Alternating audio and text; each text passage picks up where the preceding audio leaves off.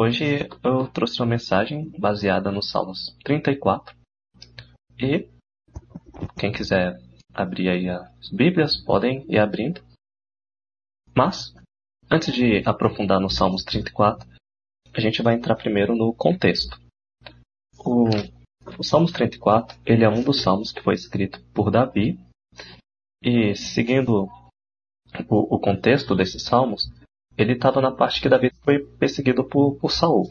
Eu creio que todo mundo aqui conhece, pelo menos a grande parte da história de Davi.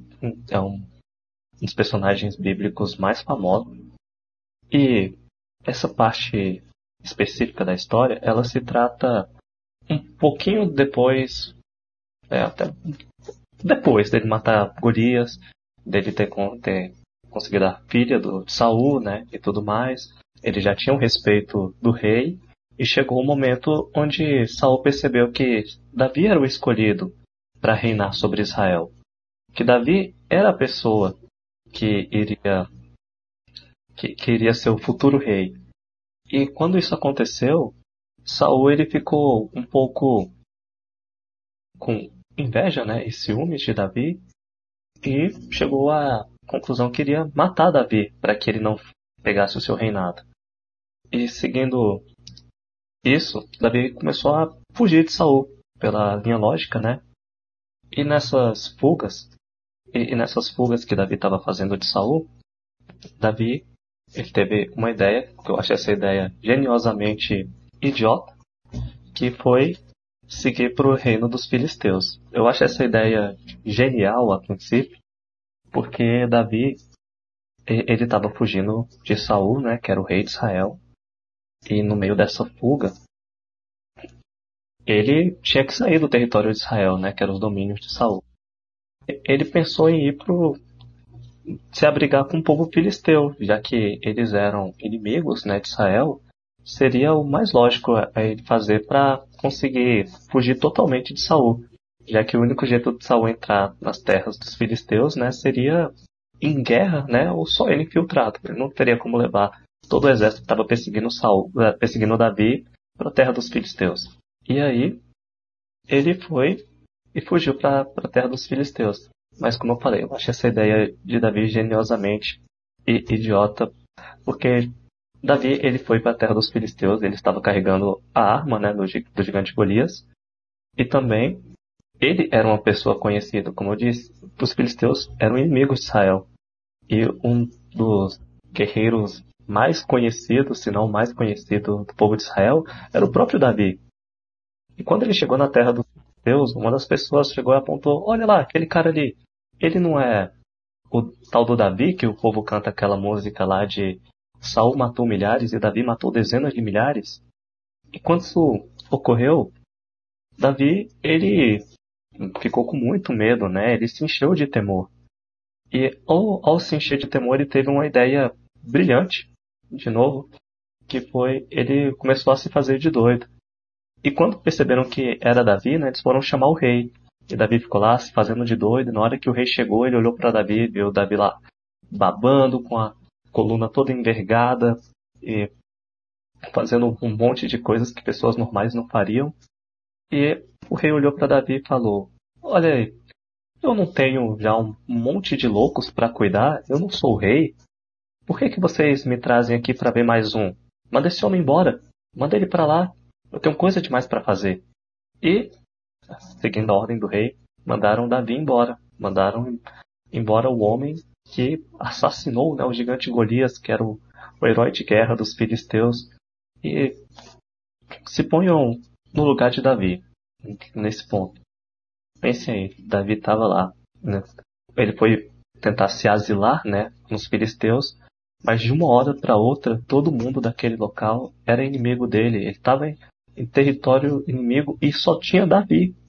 Só era Davi carregando uma espada contra todo um povo. E ele conseguiu sair. É, como Davi foi abençoado né, por Deus mais uma vez nesse ponto. E aí, Davi, ele se encheu de alegria e ele resolveu escrever. Né, como Davi tinha um hábito, né, escrever muito, muitas poesias e tudo mais. Ele era, também ele era artista, né? Tocava Ele foi escrever, ele escreveu os Salmos, e é os Salmos que eu trago hoje pra gente dar uma olhadinha, que é o Salmos 34. Eu acho muito legal a ideia dos Salmos, porque a história de Davi é excepcional. E a gente pode ver muito da parte da história dele, no sentido, história no sentido histórico, né? No, em 1 Samuel, tudo em 2 Samuel, em outros livros a gente acompanha a história de Davi, mas os Salmos a gente acompanha a parte emocional de Davi. A gente acompanha Davi mais como homem, como ele se sentia. E no, no Salmos 34, é isso, a gente vê toda a alegria dele no Senhor depois de ter sido livrado da morte mais uma vez. E eu vou começar aqui a leitura, só que eu não vou ler tudo de uma vez, porque o Salmos 34 ele tem 22 versículos, eu acho que iria delongar muito. E ia ser bastante para vocês, para mim. Então a gente vai ir em partes pequenas aqui. Eu vou ler um pouquinho, explico, e assim a gente vai seguindo o rumo. Eu vou começar lendo do 1 ao 3, que diz aqui: Bendirei o Senhor em todo o tempo. O seu louvor estará sempre nos meus lábios. Gloriar-se-á no Senhor a minha alma. Os humildes o ouvirão e se alegrarão. Engrandecei o Senhor comigo, e todos a uma lhe exaltemos o nome. É, eu acho muito grandioso esses salmos, porque Davi, ele também pega como exemplo como nós devemos louvar a Deus, né? Como nós devemos louvar, exaltar e nos alegrar. E aqui no verso do 1 ao 3, ele já começa exaltando o nome de Deus. Ele já começa aqui falando: Bendirei o Senhor em todo o tempo. Seu louvor estará sempre nos meus lábios. Os humildes o ouvirão e se alegrarão. Engrandecei o Senhor comigo, e todos a uma, lhe exaltemos o nome. E eu acho fantástico isso, a forma que, que ele começa aqui, que você, dá para você ver a alegria de, de Davi, sabe? Dá para você ver como ele se alegrou com Deus. E dá para pegar aqui as partezinhas que ele fala que até mesmo ele fala que o seu louvor, louvor estará sempre nos meus lábios, né? E ele dá a ideia de se reunir, né, com todo mundo e falar engrandecer o Senhor comigo a todos, né? Como se ele fosse chamar todo mundo para engrandecer o Senhor com ele. E fala que a uma exaltemos o nome. É como se Davi dissesse, né, que a vontade dele naquele momento era chamar todo mundo para engrandecer a Deus e para comemorar, né, a bondade de Deus para com ele. E eu acho muito legal porque muitas vezes não é Deus nos abençoa tanto, né? Muitas vezes nós passamos por tanto momento onde Deus nos abençoa, nos ajuda, nos dá livramento e a gente só faz aquela breve oração de Senhor, muito obrigado por isso e tal, tal, tal. E fica nessa de tipo, a gente só faz algo bem básico. E vendo Davi, ele é um exemplo muito bom. Eu gosto de pegar Davi como exemplo muitas vezes, né? Porque a Bíblia fala que ele é o homem segundo o coração de Deus. Então, toda vez que eu leio o, a história de Davi, né, os Salmos, eu tento tentar extrair o máximo de Davi, tipo, porque o próprio Deus fala, né, que ele é o homem segundo o coração dele. E lendo os Salmos a gente vê muitos exemplos, a gente vê a alegria de Davi após ele ser livrado. E se for pegar a, a parte histórica mesmo e examinar, Davi não foi totalmente livrado só por por estar. só por ter conseguido sair do, do exército dos filisteus, só por ter escapado do povo dos filisteus. Ele foi parcialmente livrado, né? Porque ele foi naquele lugar procurar asilo. E ele não conseguiu. Pelo contrário, agora que, que ele foi lá no, nos filisteus e ele teve que sair, ele teria que pegar o rumo, né? E voltar para Israel. Ele teria que estar de novo com Saul no encalço dele, né? Mas lá estava Davi, todo grato com Deus pelo que ele fez, porque Davi sabia como Deus era com ele. A, a cada coisa Davi via que quem cuidava dele era Deus. E ele não se deixava ficar aflito por isso. E ele continua aqui nos versos 4 e 7, que diz o seguinte: Busquei o Senhor e ele me acolheu, livrou-me de todos os meus temores. Contemplai-o e serei iluminados e vossos rostos jamais sofrerão vexame. Clamou este aflito, e o Senhor o ouviu, e o livrou de todas suas tribulações. E eu gostaria de dar uma ênfase é, aqui no, no verso 5, né? Que em outra versão ele diz aqui: os que olhar, os que olham para ele estão radiantes de alegria, seu rosto jamais mostrarão decepção. É, essa, versão, essa outra versão do Provérbio 5 é a NVI, no caso.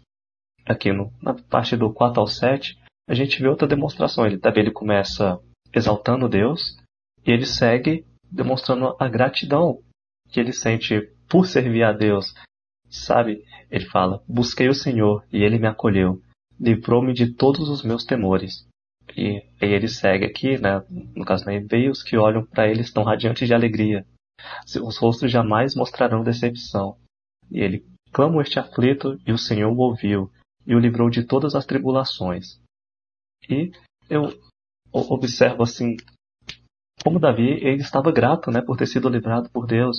Como Davi ele mostrava a, a gratidão dele e como até nessa parte do 5 ele até fala que que os rostos daquele que servem ao Senhor jamais mostrarão decepção, né?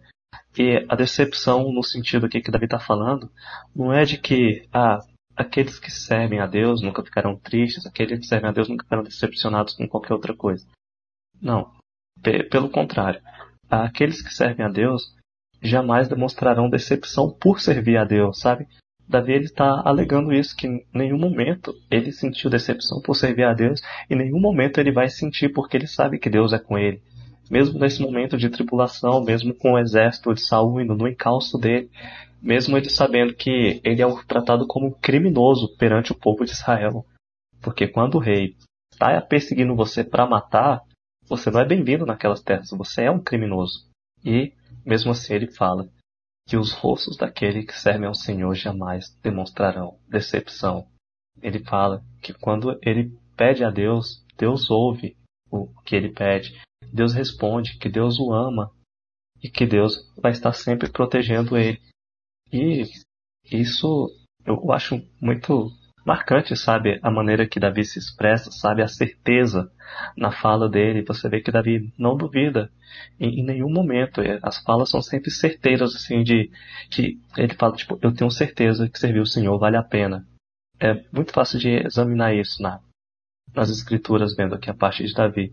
E nos próximos versos, ele meio que dá uma instrução de como nós podemos a adquirir essa fidelidade com Deus, como nós podemos adquirir é, essa amabilidade, sabe, que Deus dá, toda essa proteção. E ele se segue aqui do, do verso 8 ao 10, Davi diz, Ó, oh, provai e vede que o Senhor é bom, bem-aventurado o homem que nele se refugia. Temei o Senhor, vós os seus santos, pois nada falta ao que os temem. Os, os leõezinhos sofrem de necessidades e passam fome, Porém, aos que buscam o Senhor, bem nenhum lhes faltará. E, e isso tipo, é, é, muito maravilhoso. Até nesse início que ele fala, né? Provai que o Senhor é bom, não é no sentido de provai, tentai, experimenta para ver se vale a pena, assim, nesse sentido assim de vai testando Deus. Mas é experimentar de tipo, vem cá, tenta servir a Deus que vai valer a pena. Vem cá, vem ver como Deus é bom.